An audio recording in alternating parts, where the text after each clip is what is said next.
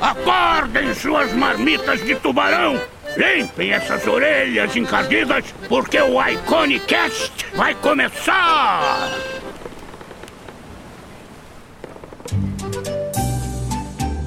Olá, queridos marujos e marujas, e sejam muito bem-vindos a mais um Iconicast. Eu sou o Henrique Lira. Eu sou o Marco Álvares. E hoje nós tivemos um episódio lindo, Marquinho, um episódio temático sobre character design. Episódio especialíssimo, eu diria. Especialismo, porque hoje a gente trouxe Rafael Zanquetin e Eduardo Vieira para discutir sobre esse maravilhoso assunto que é tão relevante para todos aí que querem contar suas próprias histórias, não é? Que é design de personagem. Então eu convido vocês todos a explorarem conosco hoje esse mundo dos personagens, que vai desde jogo até mascote de pizzaiolo. Sem medo de ser feliz, né? Exatamente, cara. Pessoal, não esqueçam, por favor, antes de começar o vídeo, assim, se você gosta do nosso trabalho, deixa sua avaliação aí já embaixo, deixa seu joinha, sua inscrição no nosso canal do YouTube. É e a sua avaliação também nos agregadores de podcast. Então, se você usa iTunes, Android, o que for, e tem uma opçãozinha ali de avaliar o nosso podcast, por favor, faça isso. Muito bem, muito bem. Eu, eu gosto que agora você não pede mais para alimentar o estômago de Henrique Lira. É que porque... eu quero agilidade, mas você tá puxando outro é. assunto, cara. Eu quero, eu quero começar não, logo o podcast. Acho que o, o, mundo precisa saber, tá? Eu tô emagrecendo, ok? Ah, Vamos lá, então. Obrigado, lá, então. então. Se Vamos é pra lá, falar então. revelações aqui, então. Acabou o assunto falar que estou caminhando também, estou. ah, mentira! vamos pro podcast, cara. Vambora, vambora. A gente conversa nos recados. Beleza.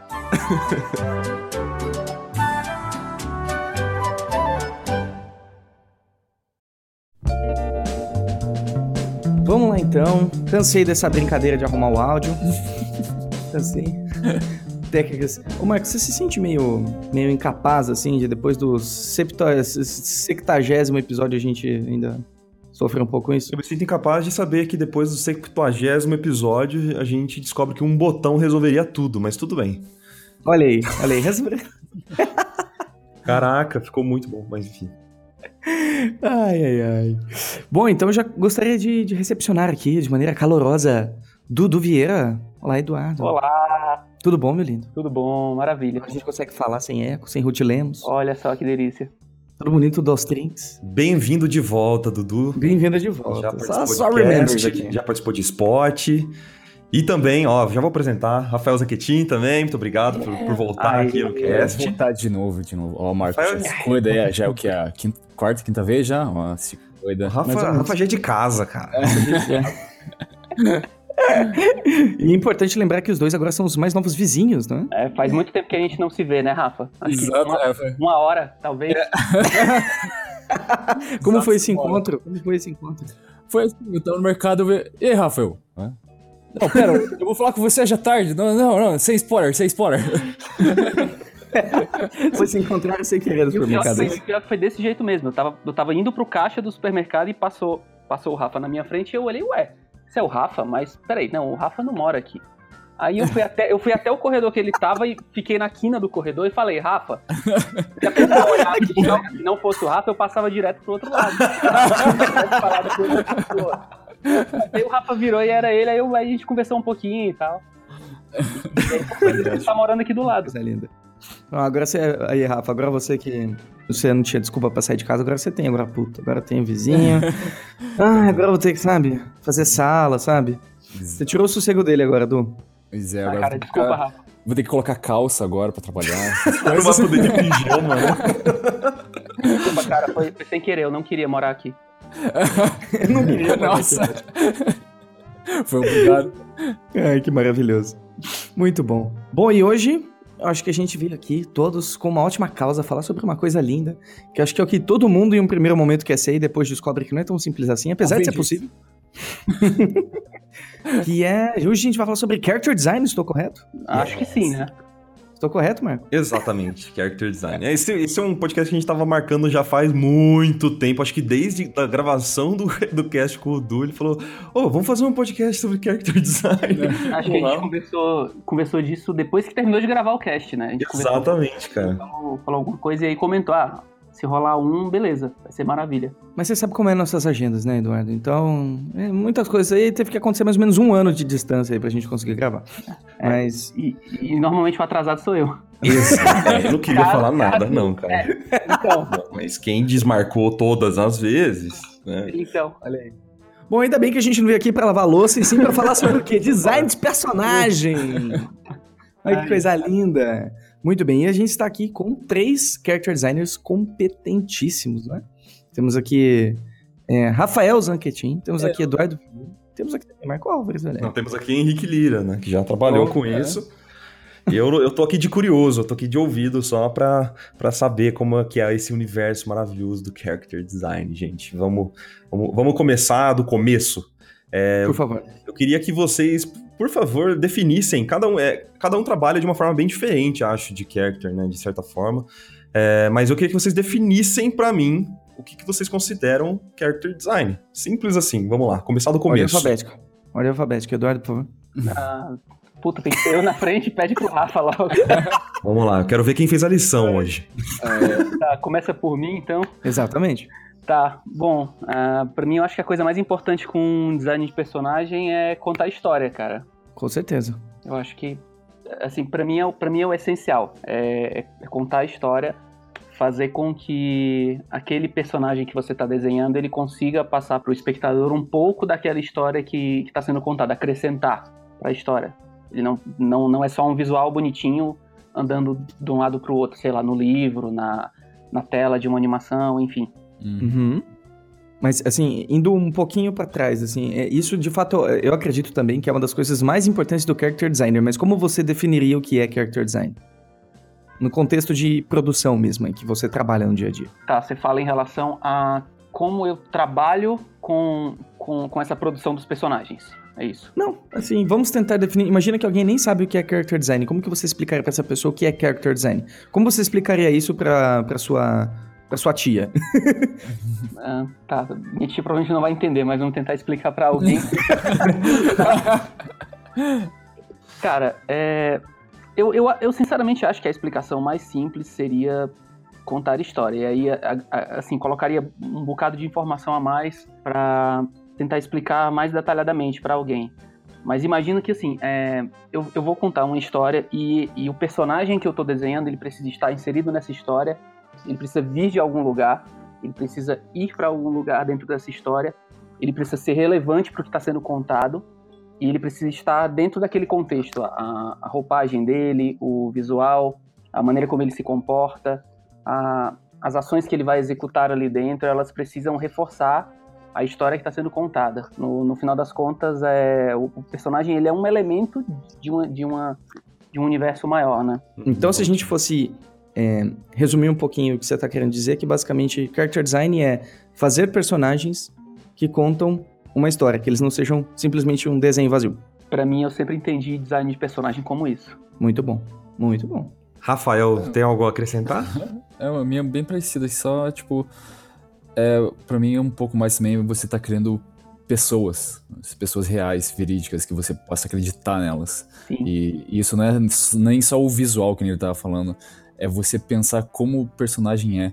Às vezes você fazer um. Só ter um briefing muito maneiro já é o concept terminado, não precisa nem colocar o lápis no, no, no papel. Só você ter uma ideia ou uma ação do que esse personagem está fazendo, isso já é character design. Muito bem. Então seria impossível fazer você, Rafa, porque você é surreal. Não tem como você ser uma pessoa de Maravilha, cara. Então, definido o que é character design, a gente pode pular já para as próximas etapas, né? Que é, e, tra- trazer o, o Dudu e o Rafa aqui vai ser bem interessante porque ah, vocês trabalham de certa forma para mídias diferentes, né? Então, vocês conseguem me dizer mais ou menos quais mídias ah, necessitam de um character designer? Então, tipo, quem contrataria vocês? Tá? Acho que aí cada um pode falar um pouco de, de cada mídia que trabalha e tal. Pode ser interessante nesse sentido. O que, que vocês acham? Dudu, você primeiro. Puta, cara, é, eu, eu imagino que, que qualquer, qualquer mídia que, que tente é, contar a história com, com base em, em pessoas, em personagens, faria bom uso de um character designer. né? No, no meu caso, eu trabalho para editorial, para livro infantil e para animação. São, são os três mercados que eu tento que eu tento me focar. Até o, o- meu desenho ele se encaixa melhor nesses mercados. Muito bom. Bom, pra mim é, é área de games, né? Que, tipo, como seria mais como entretenimento no geral, né? Como todas as coisas estão contando uma história, como o Eduardo disse, essas histórias precisam ser contadas por alguém ou ser contadas em cima de alguém. E fazer isso em games é uma coisa que combina muito bem, desde tipo games de ação para games que só contam uma história. Sim. E a, a, o range que tem dentro de games mesmo é uma coisa fantástica, que não, não, precisa ser uma coisa só. Você não precisa ter um personagem humano que seja, pode ser uma criatura, pode ser o cenário. Sim, tipo, o cenário conta muita história dentro do uhum. jogo. E às vezes não só você se focando no personagem, isso muda. Às vezes você tendo um cenário muito complexo e um personagem simples, funciona. Sim. Eu queria trazer um, um, um ponto aqui é uma, uma coisa interessante da gente pensar, assim, qual que é o limite do character design. Tipo, tipo a zoeira, sabe? é, no sentido de que, ok, vamos pegar um mascote de uma empresa. Isso é character design para vocês? Porque nem sempre um mascote tem uma história. Apesar dele existir como um desenho. Mas é, e ele pode até contar uma história. Pega o Dolinho, por exemplo. O Dolinho não, mas vamos pegar é character design. não, mas o Dolinho é maravilhoso. Vamos lá, eu vou defender o Dolinho. Ele tem narrativas, ele tem narrativas. episódio, então, também. eu tô representando o Doug aqui, um abraço pro Doug. O maior fã do Dolinho do Brasil. mas, ó, eu acho que pra mascote também, cara, também tem que passar Sim. uma história, sabe? Ele tem que transmitir uma mensagem. E isso é história, de certa forma. Com certeza. Né? Então é. o Dolinho, ele conversa com o seu público. Quem é que toma Dolly aí? Hã? Não, a questão não é tomar Dolly, é levar a mensagem de amor dele. Exatamente. São pessoas que têm amor no coração. Sim, é, é por aí. esse é o papo, entendeu? Tem a narrativa, né? É que o Dolly foi um, foi um mau exemplo, o Dolinho, porque ele tem animaçõezinhas e tudo mais. Ele dança com as crianças, ele joga vôlei, joga lixo no, no reciclável. Mas tem alguns mascotes que não, eles só estão ali. Pega uma pizzaria, vamos pegar uma pizzaria. Não consigo vai. ouvir essa conversa sem rir. então, mas eu acho que nesse falando, caso... Eu lembrando das propagandas, cara. É, então. Tô procurando já Melhores momentos do Alinha. momentos do... isso no YouTube, eu vou procurar. Mas, Rick, nesse caso, cara, específico, assim, a minha visão de leigo é porque simplesmente foi, nessa da pizzaria que você comentou, né? É, foi simplesmente porque eles não contrataram um profissional que contasse realmente essa história, ou pelo menos que passasse os valores dessa pizzaria pro público, entende? É, é eu acho que mal. são níveis também, né? É tipo, um mascote que se faz um personagem, qualquer que seja, ele tá, tipo, chamando atenção para chamar uh, mais clientes para dentro da loja. Tipo, se for um personagem que tá chamando isso, vai funcionar. Isso não é que é um. É, tá errado, é um dos níveis que você pode ter vários níveis, que nem você, você pensar uhum. só na parte de visual de um personagem, só ficar pensando no visual, não tá errado, mas não vai ficar um personagem muito complexo, vai ficar, você tá sendo praticamente um diretor de arte de moda, sabe? Você tá fazendo só mudando as roupinhas. E... Mas não precisa ser, né? Faz sentido isso é, que você tá falando. Sim, sim. A pizzaria não quer, não quer saber o, o passado é. do pizzaiolo que não, tá no logo. Não vai ter o universo Marvel das pizzarias que vai ter, tipo, crossover das pizzarias da cidade. Marvel. Aí, tem um aí tem uma pizzaria mais séria, assim, que tem um. Tem um... É, Aí tem uma pizza de morcego, aquela bem dark, assim. Vocês estão zoando, cara, mas a pizzaria pode passar, por exemplo, um valor de tradição. E você consegue Nossa, contar sim. isso com um personagem, uhum. entendeu? Exato. É. Mas você não conta isso com, necessariamente com um background narrativo. É isso que eu quero dizer. Ah, sim. Mas, é, então. Eu acho que esse deve ser um dos, uma das dificuldades de um character designer, né? Que é você passar no visual, né? É, hum. Na parte só que o espectador vai olhar no, no acting, no visual, essa mensagem, certo? Sim. Quais é, são, tipo, aproveitando você... assim, desculpa, Rafa, aproveitando essa, essa pergunta, só um gancho, quais que são as suas maiores dificuldades, assim, como character designer, que, como, qual, qual que é? Isso que eu falei tem sentido, cara? Hum, tem sim, eu acho que para mim é conseguir conciliar o, a, não a mensagem em si, mas tipo, a ideia do personagem com o que aquilo tá mostrando. No meio do tempo, eu fico pensando, será que essa daqui é, melhor, é o melhor modo de eu mostrar esse personagem? Que é muito essa parada de exploração, assim, que eu posso entrar um pouquinho e juntar um pouquinho com a coisa da, da pizzaria.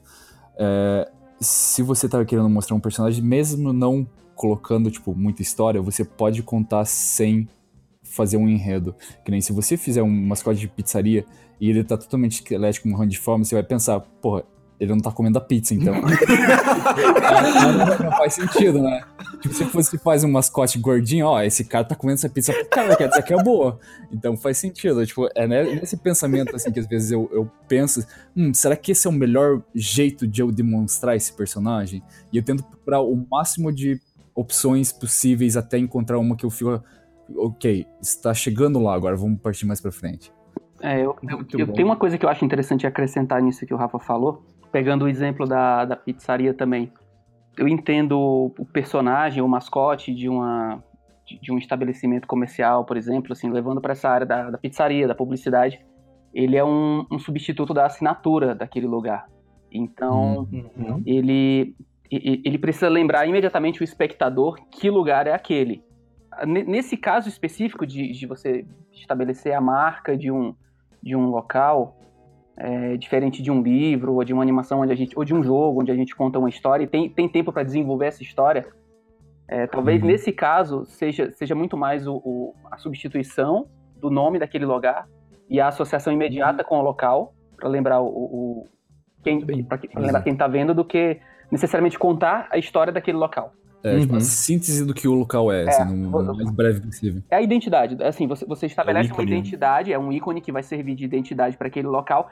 E, e aí até pode contar uma história, mas essa história está sendo contada na cabeça do espectador uhum. que vai ter uma experiência com aquele local. E aí toda vida que ele vê aquela marca, ele lembra das experiências que ele teve. Tá contando a história que o espectador teve naquele local.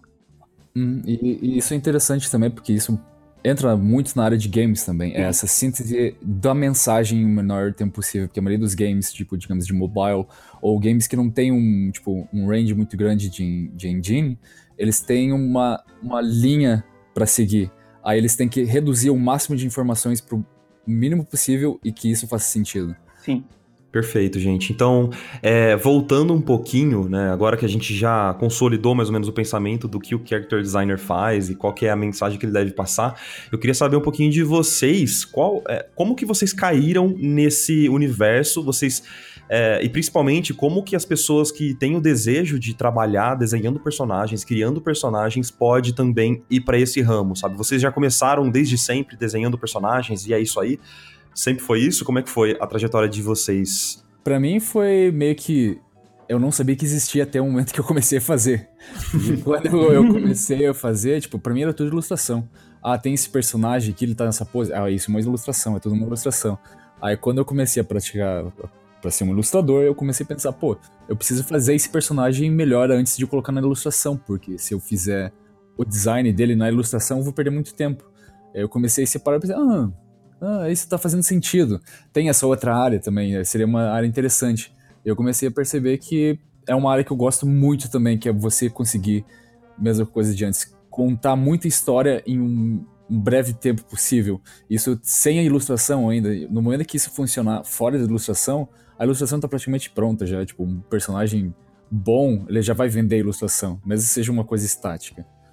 E o que hoje em dia ainda me, me alegra fazer muito é as possibilidades, assim. É uma coisa que, tipo, nunca vou parar de pesquisar e explorar, porque é muita coisa para fazer, não tem como você fazer tudo. Não tem, como começar a unir, né? Não tem, cara, não tem. É, uma coisa que eu tava falando ultimamente pra, pra galera, quando você é contratado para ser um character artist, concept artist, você não está sendo contratado porque você já sabe fazer, mas aquela empresa tem a confiança que você sabe do processo de como aprender uma coisa nova. Ou seja, ah, se você, você fazer um tigre asiático do sul, sei lá, da Índia, uma coisa assim. Eu não sei, não tenho a mínima ideia, mas eu sei que se eu pesquisar, eu vou transformar aquilo num personagem legal. Cara, isso, isso, isso é, é fantástico. É, é, sensacional, né, Rafa? É, a, a coisa de, de você saber que você não vai conseguir fazer tudo, aprender tudo, isso é, uhum. de certa forma, frustrante, mas é emocionante, né? Também a, a busca de, de saber escolher certinho as coisas que você quer estudar, porque não vai dar tempo de fazer uhum. tudo. Uhum.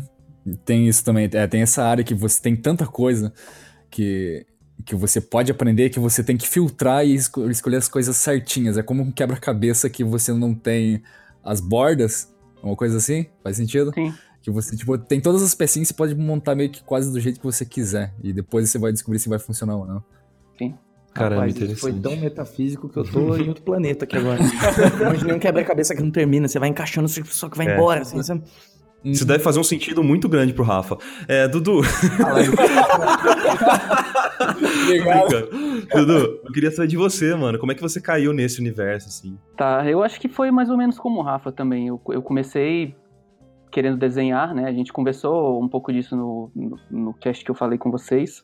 Eu, eu comecei querendo desenhar e em um determinado momento eu pensei que talvez houvesse uma vaga específica, um local específico, uma oportunidade para ficar desenhando personagens, que era o que eu mais gostava. E eu comecei a, a estudar um pouco mais disso, e aí fui, fui vendo que, que realmente existia um espaço para isso, né? Acho que essa época foi, foi uma época que estava saindo muito filme da Pixar, e eu comecei a comprar muito artbook dos filmes que saíam. E aí comecei a ver nos livros que tinha um mercado específico para isso, pessoas que trabalhavam só desenvolvendo os personagens. E aí foi quando eu, eu fui tentando é, me focar um pouco mais nisso. E é engraçado porque eu, eu meio que fiz o caminho inverso, né? Normalmente as pessoas elas começam querendo ilustrar e depois elas tentam especializar em alguma coisa. E eu já tentei, assim, fazer ilustração, mas fazia ilustração porque desenhava por desenhar. E aí a primeira coisa que eu tentei fazer logo de cara foi uma coisa bem específica, que era personagem. E aí tô tentando fazer o caminho inverso agora, porque agora tô tentando ir pra produção visual, desenhar de tudo.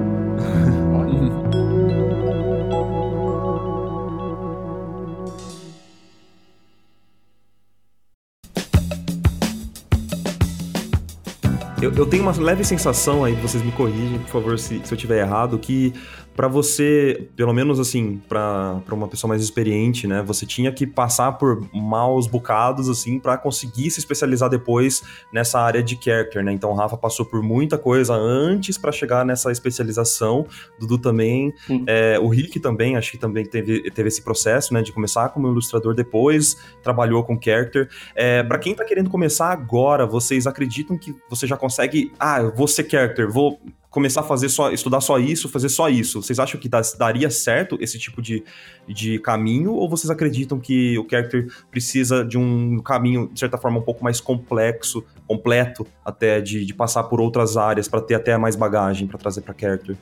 Puta, cara, é, não, não sei se a gente conseguiria definir isso 100%, né? Acho que assim, existem tanta, tantas maneiras diferentes de se chegar num, num lugar, mas eu acho que uma coisa que é, assim, é inegável é que para fazer design de personagem, para fazer trabalhar realmente com isso, você, assim, tem, tem que adquirir uma bagagem muito grande.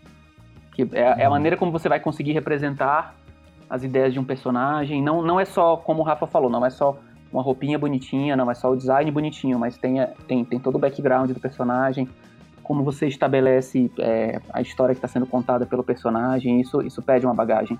Você diz bagagem de vida? Acho que bagagem de vida, de experiência, de conhecimento, né? Assim, eu, eu, eu leio coisas que não estão necessariamente relacionadas a, a, a, a desenhar personagem. Eu, eu, eu, leio, eu leio coisas, por exemplo, sobre o roteiro de teatro, sobre arquétipo de personagem. Eu leio Uhum, coisas legal. sobre, sobre roteiro que não necessariamente é roteiro para personagem, é roteiro de livro e- como um todo. E aí eu, eu tento explorar dentro disso como como o personagem ele contribui para aquela história que está sendo contada. É porque eu tenho isso muito forte na minha cabeça do storytelling, de, de- de, assim que o personagem ele, ele não é o ponto principal de uma história, mas ele é, ele é um dos elementos que, que, que constrói o storytelling. Então, para mim, eu sempre tento ir ne- nesse ponto, de, de se o personagem reforça o storytelling. E para isso não é só a, a, a casca, né, o visual do personagem. É uma coisa mais, é, mais complexa, quase uma coisa metafísica, né? Que você tem que pensar como, como as pessoas reagiriam dentro daquela situação e não sendo você mesmo. Isso é uma coisa muito difícil de você ter, que acho que uma das coisas que é um pouco não o melhor modo de encarar é que character design só a parte visual, assim, se você, claro que tem essa área só da parte visual, que tipo vai ficar aquela coisa mais genérica, sabe? Mas é no momento que você começa a, colocar, a questionar essas coisas é quando a coisa começa a ficar divertida. Cara, você me fez pensar numa coisa que eu nunca tinha pensado antes, que é extremamente profunda. E até me deixou meio arrepiado aqui. Que um, um character designer, ele necessariamente tem que praticar empatia, cara. Sim, Porque ele Sim. necessariamente ele tem Boa. que tentar entender como que uma pessoa que não é ele está se Hum. sentindo. E como isso é importante, né? E que até pegando um character design, ele até aprende a ser uma pessoa melhor, se você for pensar assim. Porque se você for tentar levar isso pro resto da sua vida, você tem que. eh, Vai ser até inteligente você ter empatia pelas pessoas do mundo físico, porque você vai até ser um artista melhor, assim. Se você Uhum. realmente começar a se esforçar não só a en- tentar entrar na cabeça dos personagens, mas das pessoas que estão à sua volta, etc. Isso, inclusive, é bagagem pra você fazer mais coisas, né? Então, acho que ser, ser um character designer é você se tornar uma pessoa mais empática. né? Exato. Interessante. É, é tipo, é, é um. É o papel do ator também, né? Que o ator ele, ele pode se dar ao luxo, a desculpa de, de ser um vilão por duas horas ali, sabe? É, ele não é necessariamente um vilão, mas ele se coloca naquele papel, ele começa a pensar como aquele cara durante a filmagem ou durante uma, sei lá, uma peça de teatro, depois ele volta. Tem que conseguir trocar de, de, de corpo. Às né, vezes cara? não vou. Sim. Às vezes não volta. Rafael, por sinal, cara, ele fez um personagem uma vez e nunca mais voltou. Tá aí, ó. Não, Tá aí, tá aí. não. Cara, eu, eu lembrei do Jim Carrey também. O Jim Carrey, ele, ele, ele se aprofundava muito nos personagens. Tem até aquele documentário do Netflix que fala sobre... Eu esqueci o nome do personagem. Que, que ele entrou no Ca- é o personagem... que ele ele- dublou, é o que ele fez o Andy Kaufman, né? Isso, exatamente. Isso, pronto. Sensacional. Que ele virou Andy, cara, e mudou a vida dele. ele se tornou o cara, ele não conseguia sair. Putz, e o documentário Uhum. é foda, cara. É muito bom. É incrível. Temos também o caso do Heath Ledger, né? Que fez o Coringa. Que eh, eu acredito que uma das causas dele, dele ter morrido, inclusive, foi o papel que ele fez no Coringa. É, Uhum. que foi. É, exauriu exauriu o, a, a pessoa, né? Insanidade, eu acho. uma das coisas que tipo, acontece comigo, que funciona muito bem, é até a seleção da música enquanto eu tô fazendo concept. Se eu, tipo, colocar uma música feliz pra um personagem feliz, faz sentido. Tipo, você entra na Com vibe. certeza. E isso também é, acaba também desgastando se você tá fazendo um personagem muito, tipo, foda, sabe? Que você não é você, mas você tem que saber se tirar da, sua, da sua consciência pra, tipo, colocar naquele outro. É uma coisa, tipo, bem difícil mesmo de, de você pensar, porque a gente, como ser humano, a gente. a- nós, como do nosso protagonista, do nosso filme, encarando nossas coisas do nosso jeito, sabe? Aí você tem que pensar, tipo, esquece isso, zera. E pensa do outro jeito, tipo, se realmente ser uma pessoa ruim. Isso é difícil, muito difícil. Sim, sim. Mas, ma- mas assim, o, o character designer, como, como o Henrique falou, né? Ele precisa saber se colocar no lugar de outra pessoa, ele precisa ter empatia pela outra pessoa, né? Tem que entender Uhum. a- o, o que a pessoa tá fazendo e como ela tá fazendo, o, o porquê que ela tá fazendo aquilo, né? E aí o, o Marco citou os atores e tal. A gente falou do, do Jim Carrey, falou do, do Heath Ledger. E, e um ator que eu acho que também consegue fazer isso muito bem é o Leonardo DiCaprio, cara. Ele, ele consegue entrar muito bem nos papéis. Eu, eu, eu não sei se vocês viram Uhum. Diamante de Sangue, pra mim ainda é um dos melhores filmes dele, porque assim, ele, ele, é, o, ele é um dos vilões do ele é o vilão do filme, né? O cara que tá traficando os diamantes lá. E, puta, cara, você- tem ódio dele, você tem vontade, você tem vontade assim, tipo, de ver ele morrendo pra você ficar rindo dele. Uhum. E, e, e, assim, aquilo ali é um acting. né? Ele conseguiu, ele conseguiu entrar mesmo no, no personagem. E aí ele, ele mexe com a, com a tua cabeça como espectador. Hum, É, você demonstrar. Acho que a coisa mais gratificante é você fazer um vilão que ele é compreensível Ele é e as pessoas conseguem se esperar. É, entre, aspas, é, entre parênteses, assistiram o Avengers já? Sim, puta. Todo mundo? Sem spoilers, né? Mas Sem spoilers, É, só Rafael. nós quatro aqui, amiguinho. Não, é, é por isso que eu falei parênteses, não, não, provavelmente não. Batman O morre. editor não assistiu. Ah, tá. Não, é isso que eu queria Batman falar. morre. Não. o Batman morre. Ah, eu falar que é- é essa, entre parênteses ainda, que é tipo, é, o vilão é muito, muito isso, sabe? Tipo, você entender ele e, tipo, ah, não é só um filho da puta, tipo, é um cara que entendível, mas deixa pra lá. Cara, Vila. mas, ti- tirando do contexto do Avengers, mas, mas falando, mas eu acho que, assim, eu entendi o que o Rafa quer dizer. É, eu, eu, eu, particularmente, acho que vilão é o, é o tipo de personagem mais complicado de se fazer. Porque não é Uhum. só isso de você colocar um cara ali é, com, com, com o punho em riste e rindo feito um louco e dizendo que vai dominar o Exato. mundo, entendeu? É. O motivo tem que ser legítimo, entendeu? Porque o, o, Uhum. o contraponto, é, ele, o né? contraponto dos heróis é o quão o vilão é, é legitimamente dedicado a, a cumprir aquele objetivo. É, Ele, Uhum. ele, ele acaba se tornando a nossa visão, no, no caso do Thanos, ele se torna um, um antagonista. Né? Ele é só um cara que Uhum. tem ideias diferentes, apesar de, óbvio, assim, no filme ele é, ele é realmente um vilão. Mas as ideias É. dele são, são antagonistas, mas são legítimas, É. cara.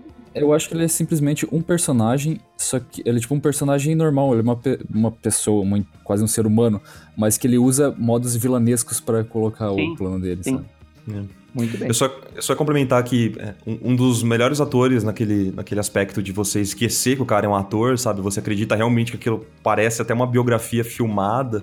É o Daniel Day-Lewis. Hum, é, que cada uhum. filme ele parece um cara completamente diferente. Assim, para quem assistiu There Will Be Blood e Meu Pé Esquerdo, por exemplo, Nossa. você não acha que é o mesmo cara. Enquanto você tá assistindo, você realmente Sim. acha que o cara é um paraplégico, tá ligado? É muito É, louco mesmo. Cara. de Nova York também é fantático. Nova Nossa, você tem Exato. medo daquele cara. Tipo, aquele cara dá medo. Exatamente, cara. Mas é, voltando um pouquinho no que a gente tava falando, assim, eu lembro do- que o Rafa postou uma dica uma vez no Facebook que eu achei muito interessante, assim, porque é uma outra visão sobre character design, né? Que é a dica, se eu não me engano, Rafa, era mais ou menos assim: Pra você desenhar personagens legais, pense é, nele numa abertura de anime ou alguma coisa nesse sentido. É, sim, sim. É. Me conta muito. Tipo, você fica imaginando todas as coisas que ele vai fazer, sabe? E às vezes você pensando nisso ajuda muito mais que simplesmente pensar no visual, sabe? Que é o, o- geralmente é o início de um anime, ele é tudo fazendo aquelas ações que ele faz dentro do anime, sabe? Isso é, é como se fosse um, sei lá, um, um book de 15 anos do personagem, sabe? Sim, tipo, ele é o resumo ali da, da É. ação que vai representar aquele cara. Mas assim, aproveitando o anime, já puxando o Riquito pra conversa aí, vamos falar um pouco sobre character design em One Piece. Olha aí, eu estudei pra fazer essa. Aproveitando o Eu quero né, fazer- aí acabou, meu amigo. Aproveitando o Rafa e o Rick, assim, eu quero puxar o Rick pra conversa, porque eu tenho uma, uma- uma dúvida, assim, pra todos vocês. É, como que você consegue fazer um anime de tanto tempo de, de produção, né, e tal, é, e manter uma coerência visual em todos os personagens, assim, cara, e conseguir ser criativo também depois de tanto tempo. Manda bala. Agora é sobre o É. One Piece. Um abraço pra todo mundo. que- Gente, volto depois. É, então, vocês têm duas horas, aí, ótimo. É, não, eu acho que em questão de coerência visual não é tanto um problema, porque da mesma maneira que você consegue adaptar peças e, e linguagens para os lugares, aí até aí tudo bem. Mas a gente tem que entender que o Eiichiro Oda é um cara muito prolífero, né? É, tanto em, em questão de imaginação, quanto em, em produção também. Ele produz muito e ele tá... A vida dele é o One Piece, ele não faz... Ele não se dedica a outras coisas. Uhum. Então ele. é, eu já vi ele falando muitas vezes que assim, tudo que ele faz e tudo que ele vive, ele pensa como ele pode inserir aquilo no One Piece. Então ele tá comendo macarrão, ele vai pensar, nossa, eu podia fazer um personagem macarrão. É, entende? Então ele tá sempre com a anteninha ligada. Eu acho que essa é, um- é- essa é uma dica legal. Eu, eu sinto que o Oda, ele tá sempre com a anteninha ligada pro ambiente dele e, e ele pensa, como que eu poderia utilizar isso no One Piece? Então acho que Uhum. esse é o ponto um. Eu acho que o, o mundo dele inspira ele, né? Tanto que esse último arco, por exemplo, é, do One Piece que acabou de terminar, Rafa, você viu como terminou? Coisa linda. É, basicamente é um mundo de, de doces, né? Então, Hum. e, e tem muita inspiração também em desenhos antigos, anos 50. Então, ele basicamente ele, ele vê o, o mundo dele, ele vê através das lentes do projeto dele. É isso que eu quero dizer. Então ele vai olhar para uma nuvem e falar: "Puxa, essa nuvem poderia ser um personagem? Puxa, essa janela, poderia ter o homem janela? Poderia ter o homem almofada?" Uhum. Ele- Ou algo relacionado a isso também, né? é, então, assim, ele criou um universo também, acho que isso é muito importante. O universo dele permite ele ser assim. Não tem muitas restrições em relação a poderes, a estilos, entendeu? De personagem. Então, você pode ser qualquer coisa, né? Ainda mais que a gente tem aquele elemento das frutas, os Akuma no Mis, né? As frutas do demônio. Que você pode ter um poder de alguma coisa. E a gente já viu os poderes mais esdrúxulos, do tipo a mulher espuma, a mulher sabonete. então, assim, É, não, tudo nem, nem é- sempre são as coisas mais, tipo, ah, no sentido de poder, né? Não é só poder, poder, poder. Tem uns que é só. Nossa, essa é coisa mais inútil que eu já vi, mas é uma coisa interessante. Sei lá, É, ah, exatamente. nada na cabeça, mas, tipo, é, depois de 20 anos tem tanto personagem. Mas é, é engraçado que ele tem vários ângulos pra pra solucionar esse problema, e isso é muito fantástico. Sem dúvida, essa questão do ângulo é muito legal. Eu sinto que o Oda é uma, é uma criança, sabe? No, no, no sentido, no melhor sentido Hum. da palavra. Dele, Uhum. dele não se restringir em deixar o lápis dele contar o que quer, sabe? É, o é o que deixa fantástico também, tipo, é aquela coisa assim que geralmente você coloca, é, coloca labels no- na, na, na sua série, uma coisa assim, ah, isso aqui é um drama, isso aqui não sei o que lá. É tudo ali, sabe? Tipo, o One Piece, não tô falando que é uma coisa melhor escrita, mas é, é Como bom assim? que tem, tipo, Como assim, tem é muita parte de comédia. ok, é assim, é assim, desculpa, desculpa, Henrique, desculpa. É, mas, é, tipo, tem drama, tem, tipo, tem romance, tem, tem comédia, tem ação, tem tudo. É um universo. Ele não tá mais preso a só uma, uma, um nome ou alguns nomes. É, acho que é o, é o melhor caso de world building, que é tipo Perfeito. criação de mundo. Porque ele não tá só contando. De jeito ele tá contando uma história que é do Luffy, mas ele tá contando a história do mundo inteiro, sabe? Que isso é fantástico. Interessante, cara. Bem interessante. Dudu, você tem alguma coisa a acrescentar ao One Piece? Concordo. Ou você tá viajando que nem eu, assim, boiando? Concordo com tudo. Não, mas acho que a gente falou aqui é tudo bem universal, assim, e que o Rafa Ah, sim. complementou do world building faz todo sentido no contexto do One Piece, porque é um mundo que permite qualquer coisa. Qualquer coisa mesmo, sabe? Uhum. Então, eu acho que facilita um pouco. Se você tivesse num, vamos supor, em um contexto onde você tá numa guerra civil em Nova York nos anos 80, isso é, e é realista, e não, sabe? E não é ficção científica, lógico que sua restrição para fazer um personagem é muito maior. Olha, ok, Uhum. você está fazendo um refugiado que não tem uma perna, sabe? É, é diferente, você tem que pensar as coisas de uma maneira diferente, Uhum. porque você tem, tem que contextualizar no universo que você está criando. É uma coisa que é importante a gente falar que um personagem, ele necessariamente está inserido em um universo. Sim. Por exemplo, os pizzaiolos, eles estão inseridos no mundo das pizzarias, que vai ter o crossover. Sim, cara. Recentemente. no Iconic, a gente fala de comida, né? Não tem jeito, né, cara? a gente falou sobre as coisas boas da vida, meu querido. Sim. Eu, eu, eu fui apresentado recentemente é, pelo Ayan e o pessoal lá da mentoria ao universo do Avatar, que é do, do anime do Incrível Avatar também, que eles Ah, tentam, bom. eles pensam um pouco aonde fa- cada facção, é, não sei se é a facção que fala, mas é, eles estão no mapa também, sabe? Então as facções que estão mais ao- aos polos do planeta, elas, elas são mais é, conectadas com frio, com gelo, então todo o visual também tem esse, esse tipo de relação, eu achei muito interessante, cara. Mas eu vou aproveitar um ganchinho que vocês falaram aí, é, que o universo é inspirado, por exemplo, nos anos 50 do, é, da animação e tal, né, do One Piece, não tenho certeza se foi mais Isso, exatamente isso, mas é, como que vocês pensam seus personagens para que eles não envelheçam mal? Vocês têm isso em mente quando vocês produzem algum, algum personagem? Sim. Ótima Eu pergunta. tenho. Porque isso é uma coisa muito. Eu até falei isso recentemente também. Que é, às vezes você sempre tá pensando em fazer o melhor design possível. Que você, Uhum. tipo, aquela coisa melhor.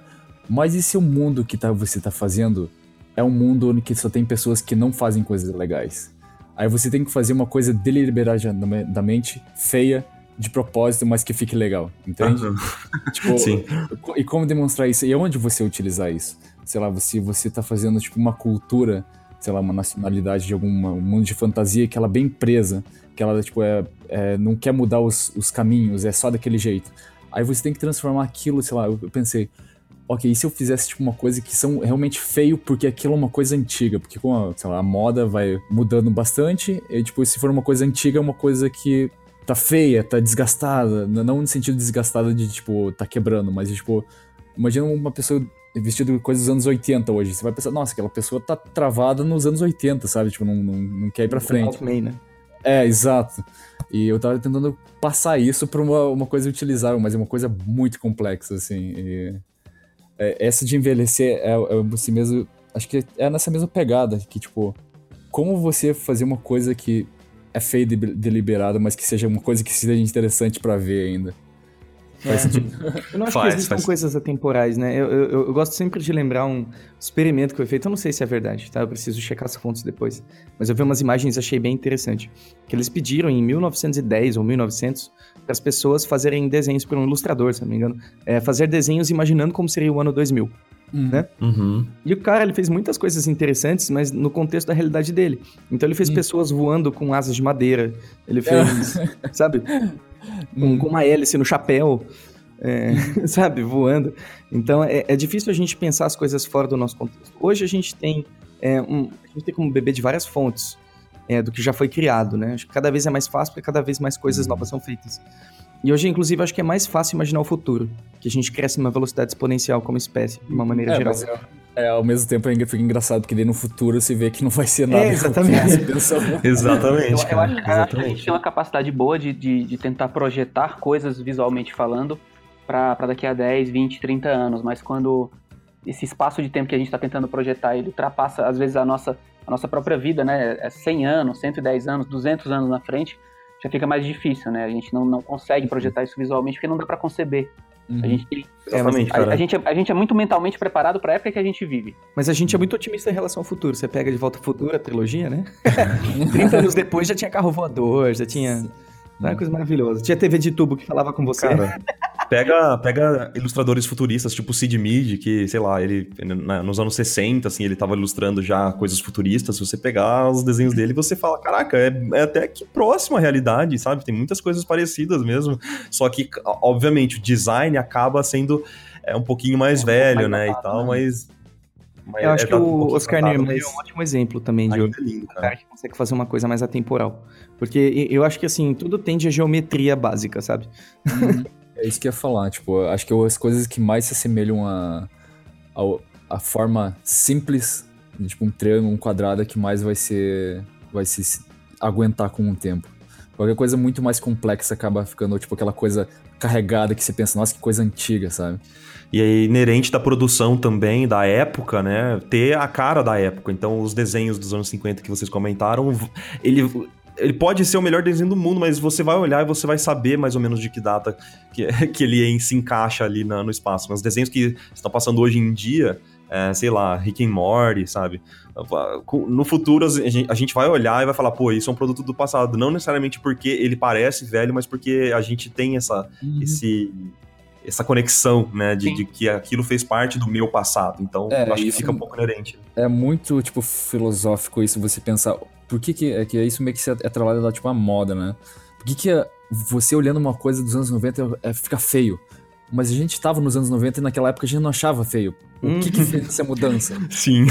O que, que mexeu com a nossa cabeça, né, Tem, cara? tem muito disso, da gente tá, a, a gente tá preparado pra época que a gente tá vivendo, né? E aí, é, a- Uhum. às vezes essas mudanças, elas passam por paradigmas que eles não, ace- são, só, não são aceitos muito facilmente, né? E depois que eles são estabelecidos e, e a gente passa a viver com eles, e aí isso se torna um pouco mais, mais parte do nosso dia a dia, né? Uhum.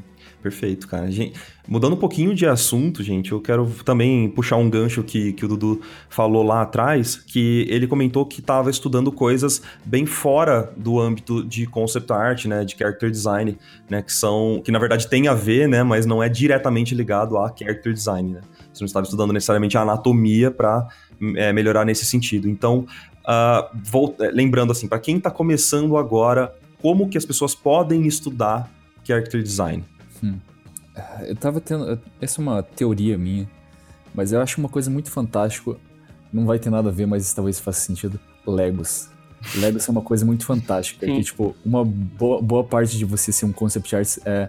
A coisa mais básica de um- fazer um concept art de character ou qualquer coisa, criatura, é você mesclar duas coisas. Pegar duas coisas diferentes e juntar que faça uma coisa que seja legal, sabe? E, e isso com o Lego você tem a possibilidade de fazer qualquer coisa que você quer você treinar essa criatividade e conseguir enxergar coisas no seu dia a dia que você pode ser utilizáveis a um personagem é o que, que, que conta mais do que só praticar linhas ou coisas assim. Lego, Posso tentar traduzir o que você falou, Rafa? Desculpa, Pode, Dudu. como sempre, como sempre. Vou tentar traduzir. Então é como se cada pecinha fosse, por exemplo, um arquétipo ou um tema diferente. Então você não, mis- não, não, não, É- é não, isso? não tão, não tão eu acho, complexo eu assim, acho é que vai mais você, pra, tipo, pra linha da projeção visual. Porque o que a gente, o que a gente Isso, faz como é, tipo- concept designer é projetar coisas visualmente. E o Lego ele te permite fazer Hum. isso de uma maneira tátil. Porque você vai estar vendo as peças ali na frente, você sabe construir. Hum, É que, tipo, eu ia falar, você, é, um jeito mais genérico, é você prestar atenção no mundo e tentar colocar coisas do seu, uni- do seu dia a dia nos seus concepts. Essa é uma coisa mais fácil de falar, mas é difícil de você colocar isso em prática. E você tentar imaginar como se fosse um Lego, ah, como montaria esse personagem num Lego, daí você começa a imaginar esse- você montando aquilo lá, que você tem várias formas de transformar aquilo. Sabe, você pode fazer uma coisinha mais gordinha, uma coisa mais fininha. Você tem a- toda a liberdade que você tem. E às vezes você só pensando nisso é muito melhor do que você colocar no papel. Sim. É, eu, não sei se, eu não sei se você está pensando especificamente na, na, na construção do personagem, Rafa, é, pecinha por pecinha, ou na construção da, da, da coisa como um todo, a projeção visual. Né? Eu, eu, eu, É, como um todo eu, mesmo. eu tô comentando disso porque eu, tem, tem um cara que eu admiro muito o trabalho dele, que é o Hideo Kojima, né, que fez o fez a série do Metal Gear, que tá fazendo o Death Uhum. Stranding, que ele é um cara que eu sei que ele aplica é, Lego na, na, na- na produção dele. Sim. É? Se você, se você der uma Uhum. olhada no, no- nos twitters dele, ou então no canal do YouTube dele, você, você vê isso. Ele, ele fala sobre isso e às vezes você consegue ver fotos no Twitter dele. Pro Death Stranding, ele fez Uhum. algumas maquetes de, de, de produção visual para momentos do jogo, assim, ele fez alguns momentos chaves do Uhum. jogo que ele construiu com Lego. Que legal. Caralho, que Ele foda. pega, um, ele, ele pega um, um- um bonequinho de Lego pra representar um personagem, pega outro bonequinho de Lego pra representar outro personagem. Ele faz uma pontezinha construída com Lego, algum, algum veículo ali e os dois personagens conversando. Eles não necessariamente precisam construir o personagem com Lego, mas construir a Uhum. situação e contar aquela história com Lego. Uhum. É, também, tipo, é a criatividade, você tá treinando a sua criatividade, né? Isso eu acho que é, o- é a coisa melhor, porque até, tipo, eu e o Eduardo, a gente tem estilos bem Sim, diferentes. bastante. Mas a gente faz, faz funcionar, tipo, eu, essa é uma coisa que, que, que é muito legal também de você praticar, é você pegar qualquer coisa e transformar em interessante. Tipo, uma das coisas que eu não gosto de ouvir, ah, vamos praticar aquilo lá, ah, mas não consigo fazer nada interessante. Não, aí é, aí é o problema, tipo, você, o seu job como character designer ou concept art é transformar qualquer coisa nessa coisa interessante. Sim. Olha aí. Mas Sim. você acha que qualquer coisa tem potencial de ser interessante? Ou tem coisa que é caso perdido? Ah, Henrique, Tipo eu, assim. você é sim, Henrique. Não, mas é, acho que tudo tem sim, tudo tem que ser um nível também, né? Você não pode enfiar um monte de coisa que fica em cima de um objeto só, que fica uma coisa muito complexa e não faz mais sentido. Mas você no contexto certo, eu acho que tudo pode ser, ser, ser interessante. Desculpa, eu tô imaginando um pizzaiolo interessante. Mas é, mas é, eu entendi questão do Cara, contexto, faz abstrai sentido. disso. Não, não, ainda tô. Acho que eu tô com fome, desculpa. que legal. Ah, é isso que acontece. Então todos os podcasts que estão falando de comida está com fome. Ah, Ah, é, tá começando a ler os sinais, né? Tá começando a ler... É, Olha a empatia. Olha o character designer ali, ó. Olha a empatia aí, ó. É. Denúncia de empatia aqui, ó. E olha que interessante, se vocês fossem desenhar o Henrique sem conhecer a persona dele, vocês iam desenhar ele mais gordo Mais e eu mais magro, só que na verdade é o contrário, né?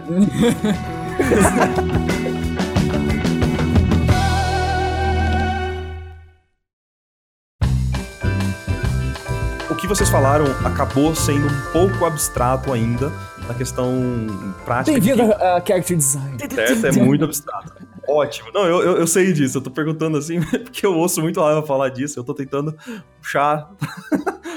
Mas eu queria saber, então, vamos lá. Acho que uma forma de, da gente pensar ah, como estudar um assunto é destrinchar esse assunto no processo de produção dele, certo? Então, é, o- eu queria saber de vocês, a gente não conversou antes e tal, mas eu queria saber se o processo de- do, do Rafa, do Dudu, do Rick é parecido pra construir um personagem, pra começar um personagem do zero. Tá, tô aqui, você tem um briefing, o que você faz, Rafa? Eu geralmente eu começo básico a procurar referências. É, já tô pensando, tipo, que coisas que eu sei na minha cabeça que podem ser aplicadas a isso. Aí eu começo a testar. Uma das coisas que eu falo bastante é exploração, essa parte de exploração. Que nem é necessariamente eu colocar coisas no papel. É eu pensando, ok, e se esse personagem se ele é assim, então eu vou procurar referências para aquilo e tento encaixar. Aí eu penso, ó, ok, talvez isso daqui funciona. Tá, Separa, coloca na gavetinha lá ok, eu vou tentar uma outra forma de explorar isso. Daí eu tento colocar, combinar aquilo com outra coisa. E depois disso que, tipo, eu faço isso uma, 5, 10 vezes, eu pego umas as melhores e depois eu vou refinando cada vez mais. E isso, tipo, só na ideia. é, Tipo, a a ideia da, da, da parada, do concept, né, antes de colocar no papel isso. E de- depois que eu coloco, começo a colocar no papel que eu começo a ver se aquilo vai Na funcionar. verdade, ou não. talvez mais da metade do nosso trabalho seja fora do papel, né? Uhum. Nossa, eu demorei muito pra entender isso. Tipo, era muito. Acho que essa parte de destrinchar que você falou isso, Mark, é, é legal. Porque não que o que eu tava pensando era errado, mas era, tipo, era uma visão pequena de entender as coisas. Eu achava que era só, ah, ok, anatomia, não sei o que lá, vou aprender anatomia humana porque é preciso por causa. Tipo, eu vou fazer bastante personagens humanos, ou seja, vai ser uma coisa legal. Mas eu fiquei muito preso nisso, achando que era só isso. Não, é você simplesmente abrir, dar um passo pra trás e procurar, tipo, não, essa solução de humano é melhor? Não, se, se funcionar só na emoção? E, porra, o lado invertidamente, que é um concept só da emoção humana. Isso não é uma.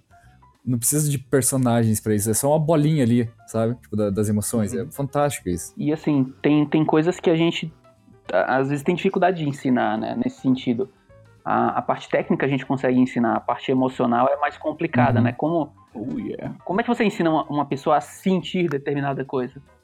Uhum. Caraca, louco É, não isso, tem hein? como, né? Acho que entra muito naquela questão de que, que a gente tava conversando sobre a vivência. Uhum. Uma Uhum. vez que eu conversei com o Pascal Campion, ele, me- ele me disse isso. Eu, eu mandei, há muitos anos atrás, eu enviei umas artes minhas e falei, ô, me ajuda aí, cara.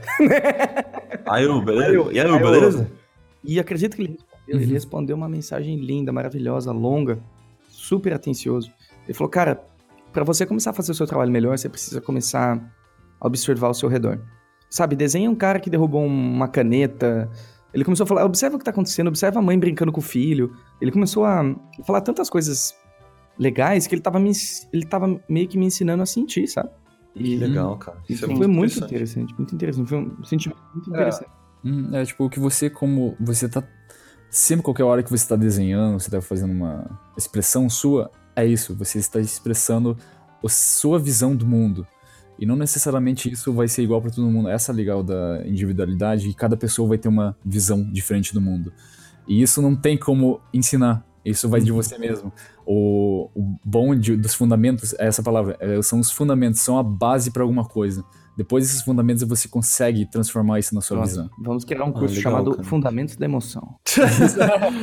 Perfeito, cara. Mas, ô Dudu, é, o seu processo é parecido com o do Rafa? É, ou é igual? Algumas coisas é, é sim, outras são um, um, um, pouco diferentes, né? Acho que até pela, pelo universo pro qual a gente trabalha, né?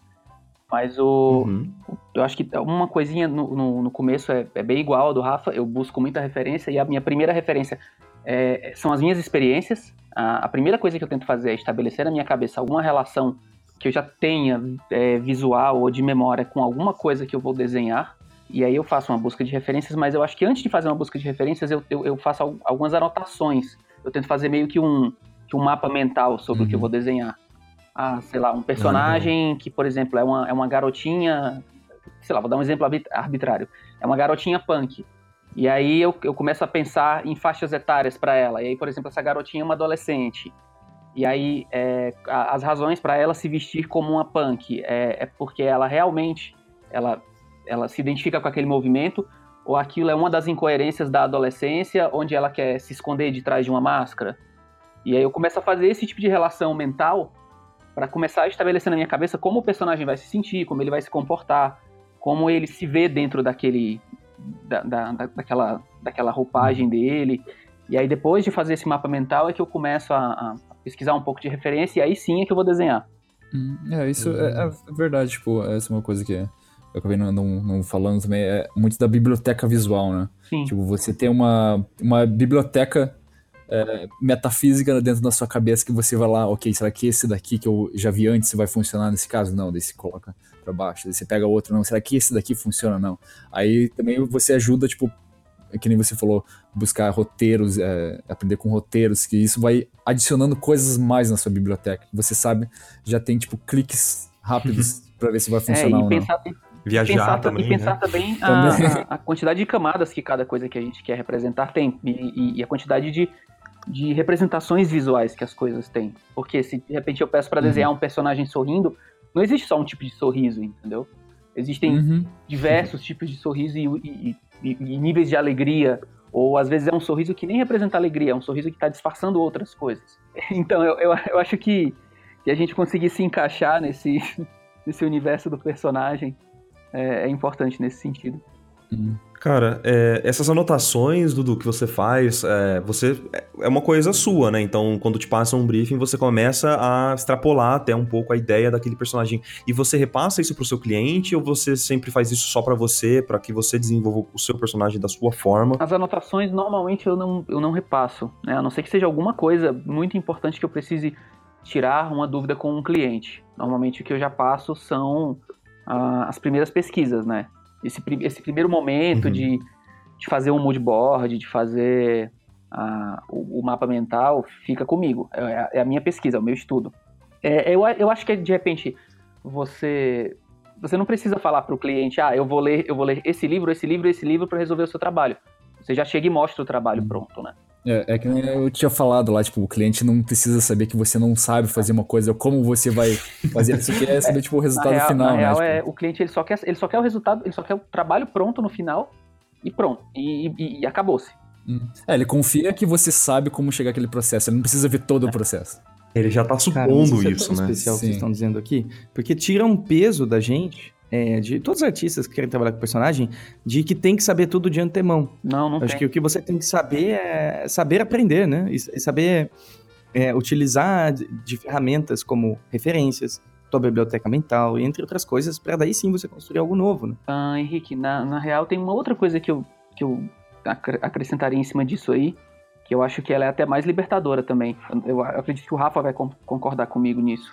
É, que você falou que as pessoas elas têm essa, essa ideia de que a gente precisa saber tudo antes de, de, de fazer os trabalhos. Né? Na real, eu acho que a gente, é, todos os artistas, é, todas as pessoas do mundo vão morrer sem saber tudo. Né? A gente não consegue saber uhum. tudo, é impossível. Uhum.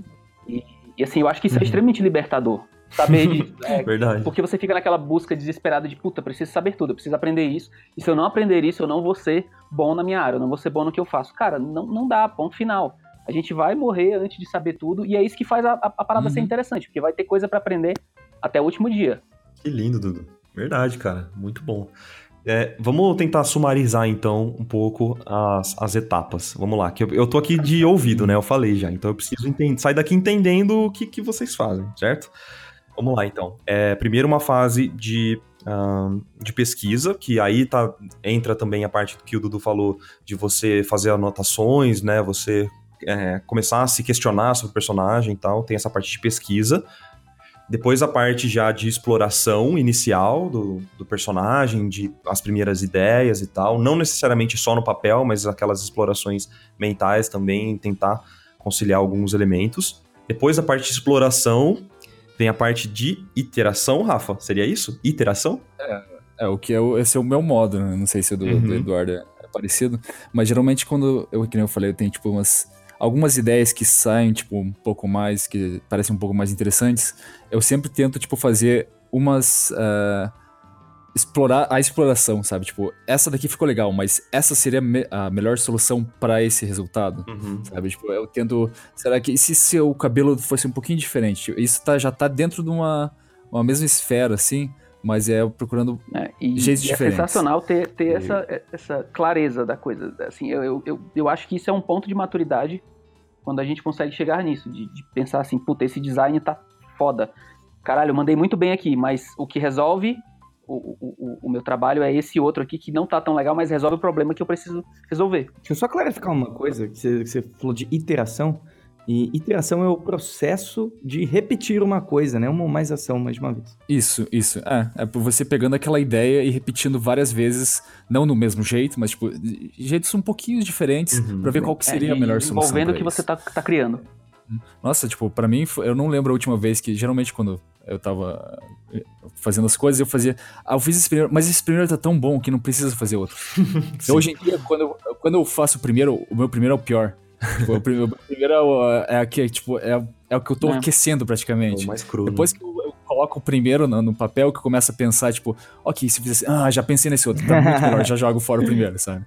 Interessante, cara. E depois da iteração, então, assim, você sempre vai e volta com o cliente, acredito, nessas etapas. Depois uhum. da iteração já vem a finalização ou tem alguma outra etapa entre elas? Ah, sempre fica indo e voltando, tipo, às vezes muda um pouquinho da exploração, um pouquinho, mas isso é raro, assim. Mas o, eu diria que a exploração é 70% do trabalho, a iteração 20% é a renderização do final, deixar tudo bonitinho os últimos 10%.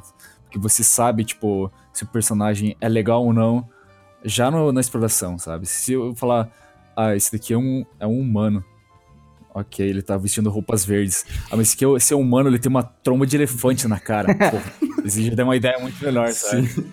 E vai ter a ver com a sua história, né? Dudu, tem, tem alguma outra fase, assim, que você acrescenta depois é, da interação? Marco, eu não sei se eu conseguiria colocar uma, uma ordem pro trabalho, né? Porque também varia de artista para artista, né? O, o, Rafa comentou que ele, ele segue essa sequência de, de fazer a pesquisa e depois fazer uma iteração é, eu, eu, eu, tenho amigos que eles, eles já começam pela. São, são pessoas um pouco mais ansiosas, e eles já começam desenhando. E aí, em cima desses desenhos, eles começam a pesquisar e acrescentar elementos, e aí vão refazendo alguns desenhos. É, outras pessoas já conseguem passar mais tempo na parte da pesquisa, é, algumas come conseguem começar pela parte da pesquisa, e a, a pesquisa também varia, né? Por exemplo, eu, eu, gosto de fazer mapa mental. Tem gente que não uhum. curte fazer o mapa mental e acha que não é relevante. Mas eu acho que assim, a questão é, quanto mais você consegue estruturar o seu trabalho, e aí vai, eu acho que vai do jeito de cada artista, é melhor. Por exemplo, vai ter gente que vai gostar de fazer o mapa mental, vai ter gente que vai curtir fazer só o moodboard, vai ter gente que vai ter que sentar e assistir um filme para se encaixar uhum. emocionalmente no projeto. Vai ter gente que vai usar música para isso. Para uhum. mim é, é, sempre isso, entrar no, no, no clima do projeto, é, estruturar a, a minha pesquisa E aí eu passo pra, pra, pra parte de produção. E aí eu vou do mesmo jeito que o Rafa falou. Eu faço um sketch, faço o segundo sketch, faço o terceiro sketch, até chegar num ponto que eu considero aceitável. A gente conversou disso no meu cast também, né? Uhum. Fazer, é, Eu acredito que eu até que falei sim. que desenho com a caneta, que desenho várias vezes os mesmos personagens, que é justamente por, por desenhar com a caneta que eu me forço a fazer várias vezes. Que aí eu vou desenvolvendo Uhum. o- os desenhos um atrás do outro nessa sequência. Uhum. É, eu acho que eu- uma coisa muito é, legal entender, assim, que é, tipo, não é necessariamente só no papel, né? Tipo, você ter um character, ser um character designer, um concept art bom, é você ter Sim. ideias legais, não necessariamente, tipo, o estilo que você termina são só esses 10%, Puta, sabe? cara, isso é, isso é tão importante. É, é ente- entender que o trabalho é feito na cabeça, não é no papel, né? Uhum. Cara, tem, tem concept artists, é, character designers na, na Pixar que eu, que eu sigo no Instagram e tal, que eles fazem uns desenhos super simples, assim, Sim. sabe? Fazem até recortes de papel pra fazer uma parada diferente mesmo, né? Pra trazer uma emoção ao invés de só, assim, exatamente o shape que vai ser pro filme, né? Porque nem todo o processo. É, e acredito que nem todo character designer é contratado já pra definir o visual final, né? A gente tem que separar também Uhum. um pouco disso, né? Porque você pode ser contratado, por exemplo, pra gerar ideias É. pra um projeto, né? E depois alguém pode pegar as suas ideias e colocar dentro da linguagem É, final às, vezes a daquele sua- projeto. às vezes o seu trabalho não é, não é, não é fazer o, o polish da coisa, né? Você tá ali pra ser meio, assim, a função do cara é, é- é blue sky, né? É chegar e, ah, a orientação é essa linha e essa. Você tem duas linhas de orientação, pira aí, faz o que você quiser, daí a gente define um pouco mais. Pega outra Uhum. pessoa pra definir. Você pode explicar rapidamente o que é Blue Sky pra quem não conhece? Ah, o Dudu? que eu conheço, o que eu conheço das expressões é o pra dentro da área de concept é o, é o- o Blue Sky e o Polisher. O Blue Sky é esse cara que pega o projeto bem no começo e ele vai fazer piração total. Ele pode desenhar em qualquer estilo. Bate com a minha ideia da exploração, sabe? Tipo, você tá jogando coisas na parede, assim, Isso. sabe? Tipo, você tá vendo qual que será o melhor. Tipo, é, você tá explorando mesmo, é quase um bandeirante, sabe? Você tá lá desbravando, tentando achar os melhores lugares, tipo, fazendo o caminho e tudo. Blue Sky porque é, É, céu limpo, né? exatamente. Porque não tem nada que vai interferir Exatamente, suas é o, ideias. é né? o que a gente conhece aqui no Brasil como carta branca, né? Você tem carta branca pra criar o visual. E aí você faz o que você quiser. E aí os caras vão, vão ver o que, que se aproveita daquilo.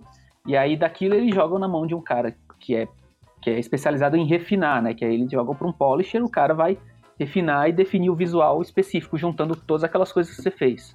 Acho que os artbooks mais. Eu acho que os artbooks mais antigos da Pixar representam isso muito bem. Tipo, o primeiro do Monstros S.A., o, do, o dos Incríveis, que tem uma coisa que eu achei interessante que você falou, até usa, o, o uso de colagem no, no artbook dos Incríveis, os concepts. Sim.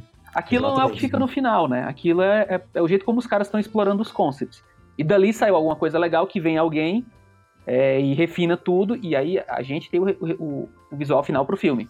O Monstro S.A. é muito disso. né? Os caras, eles piraram, tem, tem concept com pastel, tem concept com guache, tem concept com recorte de tecido no, no, no artbook do Monstros S.A. Pro, pros caras conseguirem... É, os da Disney também. Nos da Disney eu já vi vários, assim, pra criar um personagem, eles chamam artistas super diferentes, né? O Carter Goodrich, que a gente até Sim. gravou um spot sobre, né? Que tem um estilo no lápis completamente diferente dos, dos filmes é, finalizados ali da, da Disney, mas eles chamam esses caras muito bons pra darem ideias pra para um briefing específico de um personagem. Então eles pegam um briefing, por exemplo, de uma bruxa específica, com o nome tal, e distribuem o mesmo briefing para vários artistas. Esses artistas fazem o mesmo personagem, só que da sua forma, para gerar ideias para que um- venha um cara depois, por exemplo, sei lá, um Glen Keane da vida, pegue tudo aquilo e construa o personagem final ali, ele vai polir mesmo É. aquelas ideias, né? E, e é legal de a gente ver como é abrangente essa área, né? Na verdade, ela é gigantesca e não é só por uma coisa ou outra. É por isso que complexa, é muito importante a gente deixar claro. Deixar claro que não é o que a gente tá falando, que não é regra de forma alguma. Eu só tô querendo saber a opinião do Dudu e a opinião do Rafa, com certeza do Paulo Ignis, que é um character também ah, muito legal, faz diferente, né? É, os outros artistas brasileiros, gringos, cada um tem o seu jeito, né? Mas é só pra gente ter visões diferentes mesmo. É um assunto bem complexo, tipo, as minhas respostas aqui tão, são bem filosóficas, assim, porque é um assunto, assunto complexo, assim. É você tentando fazer uma coisa, regras pra uma coisa que não existe regras. Esse, esse é o coisa do, do One Piece, você pode fazer o que você quiser. Essa é a questão. E, tipo, qual- qual, É que minha cabeça funciona assim. não, não, não, não tô chegando você, mas, tipo, é difícil de você. Como você fazer. é, de aprender ao que você quiser fazer. Sabe? Tipo, você faz o que quer, sabe? Aham. Tipo, no momento que tá bom aquilo lá, é o que você tá provando. Tipo, qualquer concept bom vai fazer sucesso. Não é, não existe uma fórmula certinha. Se tá bom, tá bom. Uhum. Mas de qualquer forma também é um ótimo start para quem tem interesse nessa área, assim, para conhecer um pouquinho, né, da linguagem e dos processos também. É, eu tenho um último assunto, assim, que eu, que eu gostaria de abordar aqui com vocês, gente, é, que seria um pouco do line-up né? Então, numa produção, a gente tem, é, vocês, né, tem que colocar os personagens meio que lado a lado e eles têm que ter uma certa coerência. Então, a minha pergunta é mais ou menos assim: como que você pensa o design de um personagem principal e de um coadjuvante? Vocês pensam isso diferente? Eu normalmente eu faço, eu passo os personagens isolados, né? Faço um personagem, depois outro. E aí, por exemplo, se eu vou fazer um line-up com oito personagens, eu faço um personagem e eu desenvolvo ele durante um tempo. E aí eu passo para um segundo personagem e depois para um terceiro e aí eu começo a, a, tentar comparar as coisas que estão que estão iguais nesses personagens. Quando eu fiz um primeiro, eu estabeleci uma linha visual e eu tento seguir essa linha para o segundo, para o terceiro e, e, por aí em diante. Mas chega num ponto onde algumas coisas elas, elas começam a sair do meu controle. Ah, um personagem vai ter é, um personagem vai ter pernas mais curtas do que outro, e um outro personagem é, vai ter braços maiores, e aí, quando eu coloco todos esses personagens ao lado, às vezes eu consigo ver uma, uma linguagem que passa por todos. Ah, todos esses personagens é, têm uma estrutura onde, o, por exemplo, o design deles, é, o, o, o pescoço é visível em todos, não é só aquela coisa de junção da cabeça direto com o corpo, mas tem um pescoço. as mãos, elas todas têm, têm, têm cinco dedos, ou têm quatro dedos. Tem, essas coisas eu acho que às vezes elas não, não. Eu não sei se eu estou sendo muito abstrato, mas esses pontos às vezes não, não podem ser definidos logo no começo. Eu preciso fazer vários personagens uhum. para alinhar esses personagens e aí resolver problemas de coisas que não ficaram muito coerentes entre um e outro. Porque às vezes um tem, a, sei lá, um tem um pezinho muito pequenininho e o pé é só uma forma abstrata, é só um shapezinho que simboliza um pé. O outro já tem o pé mais estruturado, com um pouco de volume. Esses dois talvez não casem no mesmo universo. E aí eu preciso colocar um do lado do outro para ver qual linguagem vai ficar melhor para É o contexto, né? O contexto das coisas. Às vezes o contexto de um personagem em, um, em uma atmosfera ele seria o protagonista, mas em outra atmosfera seria um coadjuvante. Tipo, se você tem um personagem que tem muito detalhe, se você colocar num, num ambiente onde que todo mundo tem muito detalhe, ele vai ser só mais alguém. Mas se ele for um personagem com muito detalhe, onde o mundo é vazio, ele vai chamar muita atenção. Sim. E essa questão do coadjuvante e do personagem principal, vocês pensam eles da mesma forma ou o que, que, você, o que, que de diferente vocês tentam colocar entre eles? Ah, é meio que, tipo, você se segurando, assim, pra, pelo menos para mim, assim. Se você tá fazendo um personagem muito interessante, eu sempre tento pensar nas coisas mais malucas, sabe? Tipo, mais fora da caixinha possível. E se for um coadjuvante, para mim, eu tento pensar o algo mais genérico, que nem aquele que eu tava falando antes, você fazer um fade de propósito. é quase esse, nesse esquema, assim. Você pra pensar. É, tipo. Ser tão especial. Exato, pra você, tipo. É, às vezes, a maioria das, das vezes que eu, eu tento fazer, tipo, review de coisas das pessoas, eu tento não utilizar a palavra isso está errado, porque a maioria das coisas não estão erradas, elas estão fora do contexto. Porque se aquele uh, personagem ou ilustração tiver um contexto certo, funciona. Mas a maioria do tempo, tipo, ela tá fora de um contexto, sabe? E você colocar, fazer um coadjuvante super legal e tentar fazer um personagem principal que ele seja, tipo, neutro, não vai funcionar. Ou, a não ser que você faça todos os personagens ultramente, todos, tipo, malucos, e aí tem uma pessoa normal, esse vai ser o especial, sabe? Sim, é interessante, né? Porque aí até tem vários é, desenhos animados que fazem Sim. isso mesmo, né? O personagem principal ele é o mais simples porque ele tá deslocado daquele universo malucão, né? E tal. Cara, que importante você falar isso, cara. De, de, dessa questão de nada está errado, porém fora de contexto, né? É, é, que nem você fazer um personagem pro League of Legends uhum. com a uhum. cabeça da Peppa Pig e falar que está errado. Não, só, só tá fora de contexto, né? Sim. Cara, no League of Legends pode até estar certo. Né? Mas aí se você colocar o Peppa Pega... Ah, Peppa Pega. A Peppa Pig não tá errada. Não, tá errada. Ela, ela tá no contexto dela. Ela funciona muito bem sim, como sim. conjunto. Né? Uhum, ela no universo dela funciona, só que ela tá colocando num outro universo. Exatamente. Então, muito legal você falar isso. Gostei. Dudu, tem algo para acrescentar, mano? Eu acho, eu, eu acho que também depende um pouco da história, né? Normalmente, normalmente isso que o, que, que o Rafa falou é o, é o, é, o, que acaba acontecendo, o que a gente faz, né? É, a não ser que a história peça que o personagem coadjuvante ele seja mais interessante, porque existe uma virada de, de roteiro Uhum. lá na frente, alguma coisa, né? Uhum. Eu, eu acho que seria só isso, né? Também, também depende de como o roteiro pede que os personagens eles, eles evoluam na história.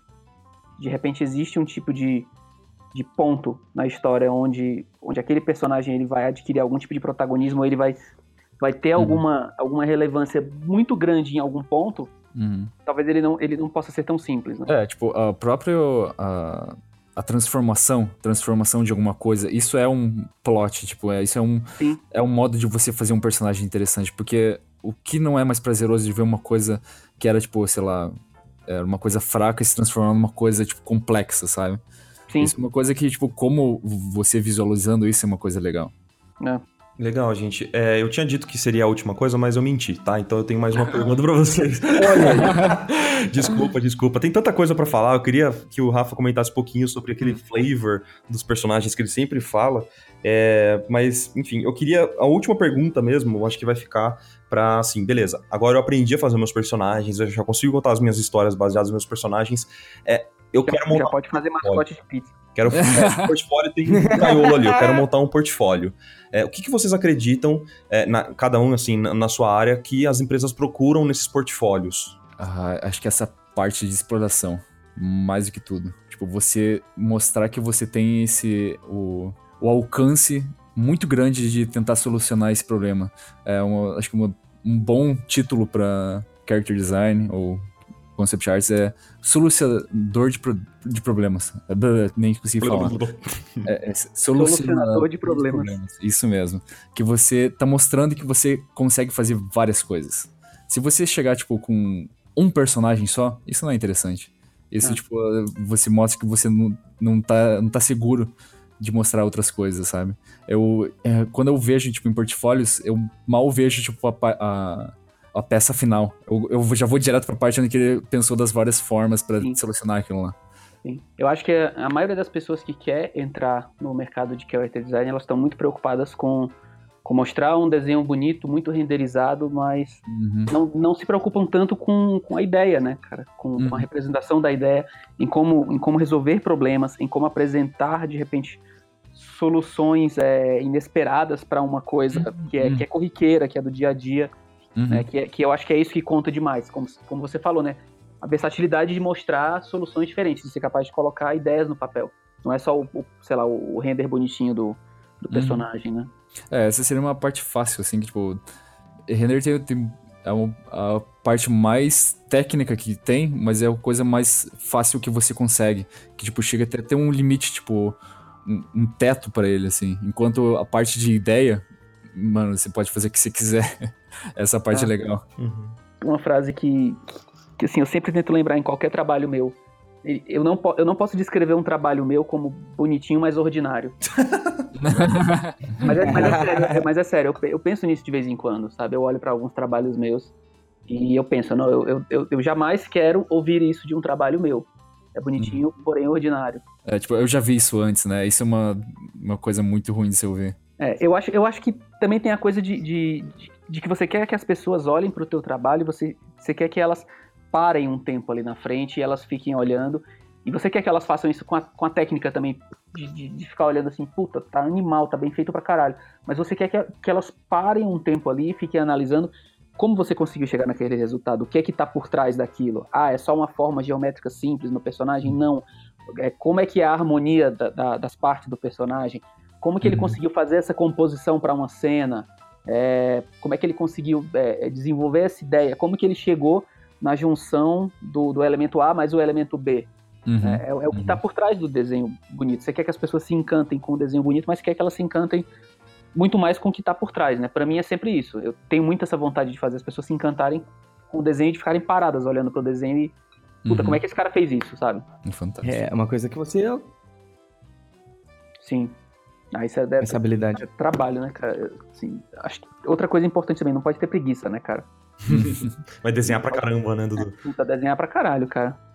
É isso que o Rafa falou, cara. A gente faz um, aí em cima desse primeiro, não fica satisfeito, faz outro, faz Uhum. o terceiro, faz o quarto, faz o quinto, Pode faz o ter décimo. preciosismo também, né, aparentemente.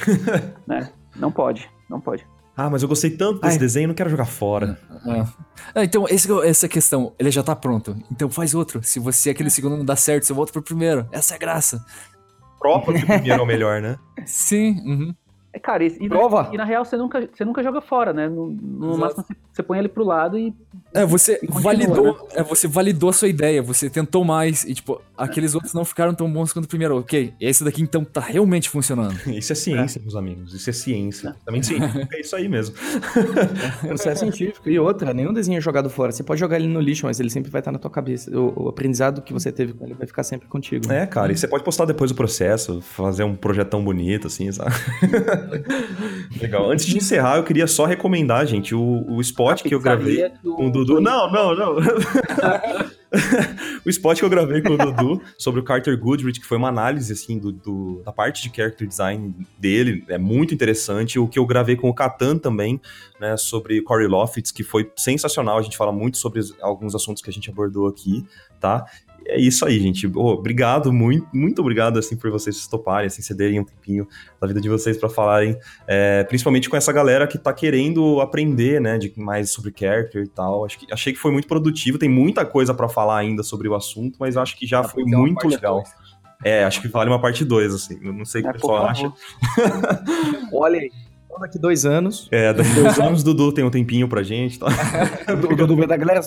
Porra, por que, agora a culpa é minha? Me chamaram Já a era, Dudu. no dia desse.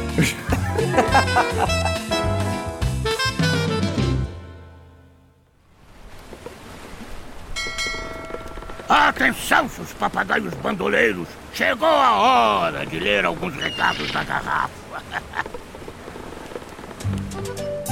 Recadinhos, Marco. E antes da gente começar, me conta mais dessa história de você tá caminhando. Caminhando, cara. Agora, na verdade, eu não tô nem com meta de emagrecer. Eu tô com meta só de não ficar. De não morrer. É, de não morrer, cara. Porque ficar o dia inteiro sentado aqui trabalhando é, é complicado. Precisa movimentar o corpo, cara. Não tem jeito, não.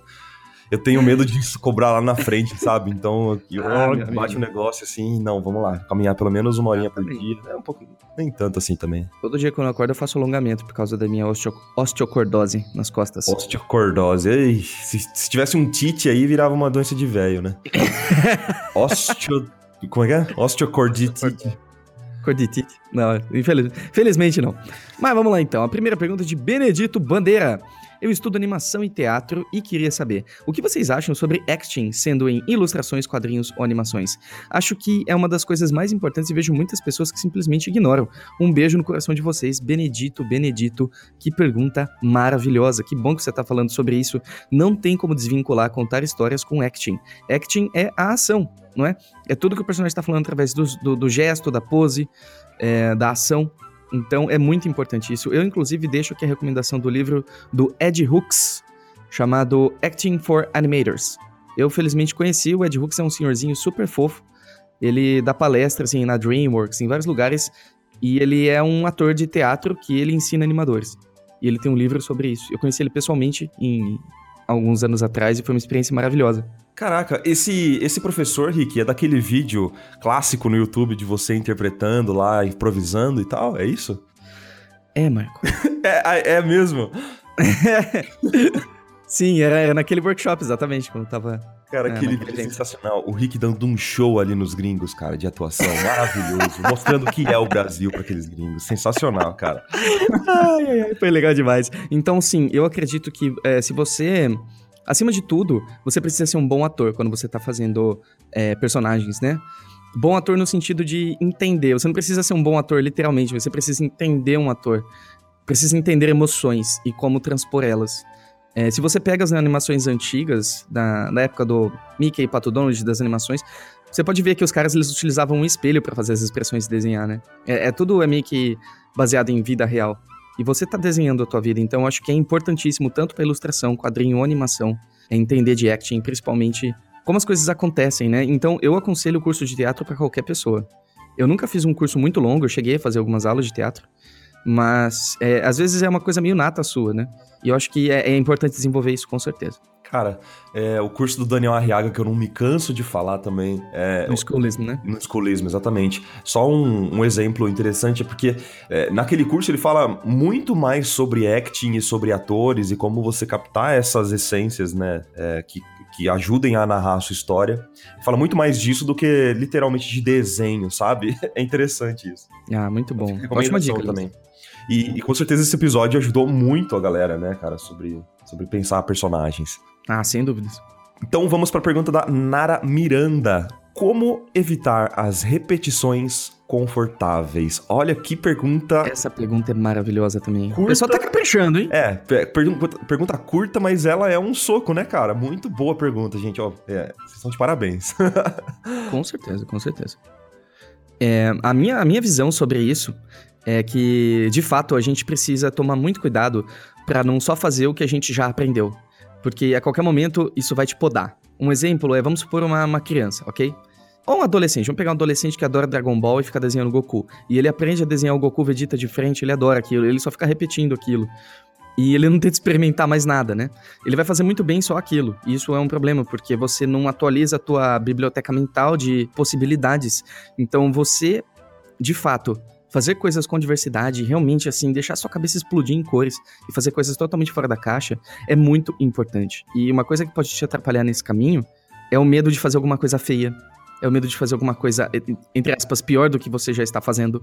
E esse medo, ele é comum e tá tudo bem, você pode ir com ele também, não tem problema, só que vá, né? Recentemente eu até tava pensando sobre isso. Por que um character designer, e eu já vi pessoas fazendo isso, é, não pegam objetos e tento imaginar como que esse objeto seria um personagem. Então vamos lá, vamos pegar um vaso.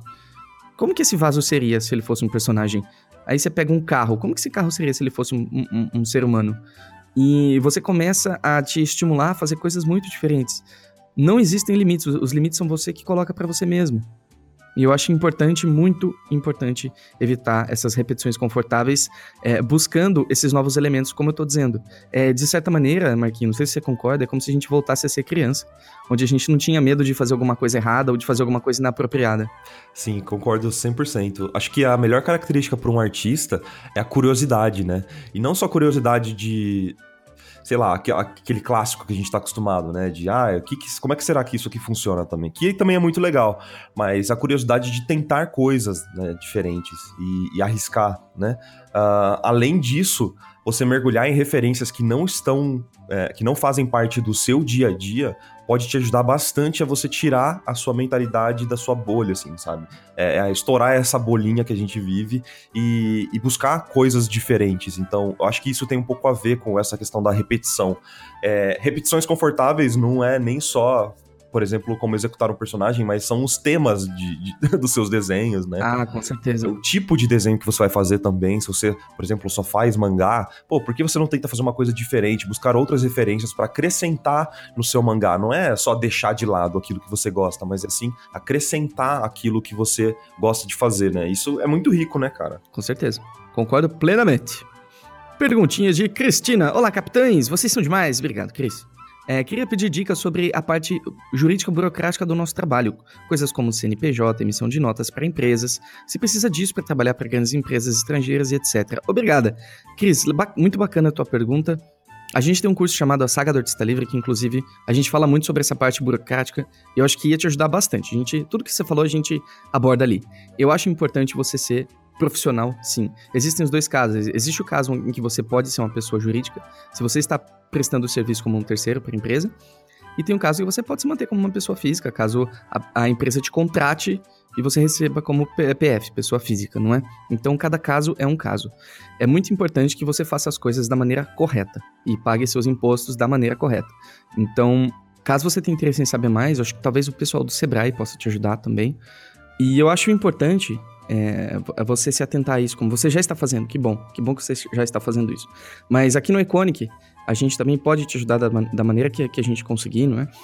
É uma coisa importante de falar que cada cidade funciona de uma maneira diferente para abertura de empresa, para emissão de nota. Então eu não posso te falar exatamente como funciona, tá bom? É importante que você fale com a tua prefeitura e vá buscando nesse sentido, tá bom? É, procure um contador também, ele pode te ajudar bastante nesse sentido de, de te guiar no, é, na, da melhor forma, né? Uhum. Respondendo a pergunta se precisa disso para trabalhar para grandes empresas estrangeiras, depende da forma que você for trabalhar, porque se você trabalhar de forma freelancer, eles geralmente não pedem empresa, tá? É, mas se você for contratado por uma empresa grande é, estrangeira, eles tem de, de, diversas formas também, mas geralmente o que acontece é que eles contratam alguma empresa brasileira para intermediar esse contrato e você é contratado por essa empresa brasileira para depois sabe? A empresa grande, gringa, CLT, né? contrata uma empresa brasileira que vai te contratar e você vira CLT. Exatamente, cara. É, Eu Uhum. conheço, eu tenho, eu tenho amigos que já trabalharam dessa forma, assim, funciona super bem, sabe? Muito bem, muito bem. Bom, acho que são essas três perguntas por hoje. A gente queria agradecer ao senhor Overdose de Amendoim pela mensagem. Daniel Franco, Fábio, Júlia Barreto, Chico, Felipe Leão, gente, muito obrigado pela mensagem de vocês. A gente lê todas. Uhum. Se você quiser deixar o seu recadinho, não esqueça, aqui na descrição você tem o link para deixar o recadinho. A gente lê todos mesmos, tá? E a gente seleciona alguns para comentar e falar um pouquinho nos recadinhos da garrafa. Exatamente. Sugestões anotadas, muito obrigado, overdose de amendoim e tal. Mas, gente, por favor, olha que legal que foi esse, essa leitura de comentários com perguntas diferentes, né? E Assim, ah, e super interessantes. É, a gente falou sobre temas bacanas que a gente não falou an- anteriormente, né? Então mandem perguntas legais, assim, sabe? Curiosidades que vocês têm e tal. Vamos, vamos rechear essa, essa sessão de, de leitura de comentários aqui com, com perguntas interessantes e diferentes, por favor. Porque eu não aguento mais falar, cara. Como eu faço pra começar desenho? Meu Deus do céu. muito bom. Mas, Michael, como faz para começar a desenhar? Ah, cara, então. Tem bit.ly. Ai, meu Deus do céu. Ai, ai, ai. Ah, gente, Ai, ó, ai. se você esqueceu de dar aquele seu joinha e de se inscrever no nosso canal do YouTube, gente, se inscrevam, porque vocês. Como é que fala? Mal pode por esperar. Olha, tá, Ao pote por esperar. Ei. Tá bom, não, tá bom, tá bom. tá vindo, tá, tá vindo conteúdo muito legal. Eu garanto pra vocês. Então se inscrevam no nosso canal do YouTube. Se você ouve só pelo feed, gente, vai lá no YouTube e se inscreve lá, que vai vir coisas muito legais e diferentes por aí. Fechou? Nice. Nice. spoiler, cara. Tô nem aí. Bom, é isso. Fica uma mensagenzinha pra calentar o coração de vocês. Beijinhos. Beijo, gente. Tchau, tchau.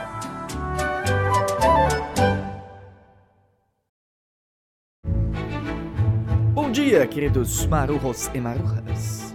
Eu cheguei à conclusão de que a gente vê a vida através da perspectiva das lentes dos nossos óculos. E mesmo que você não tenha miopia ou nem sequer tenha usado um óculos na vida, tá? Eu tô falando de óculos figurativos aqui.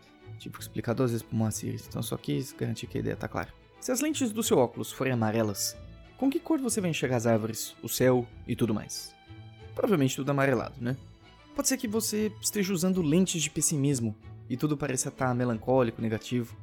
Ou você pode estar usando lentes de oportunidades e encontrar ideias fantásticas até um tijolo solto na sarjeta. Por isso, se programe para ver aquilo que te faz bem. Você é quem escolhe a lente dos seus óculos. E aí, vamos trocar de lente?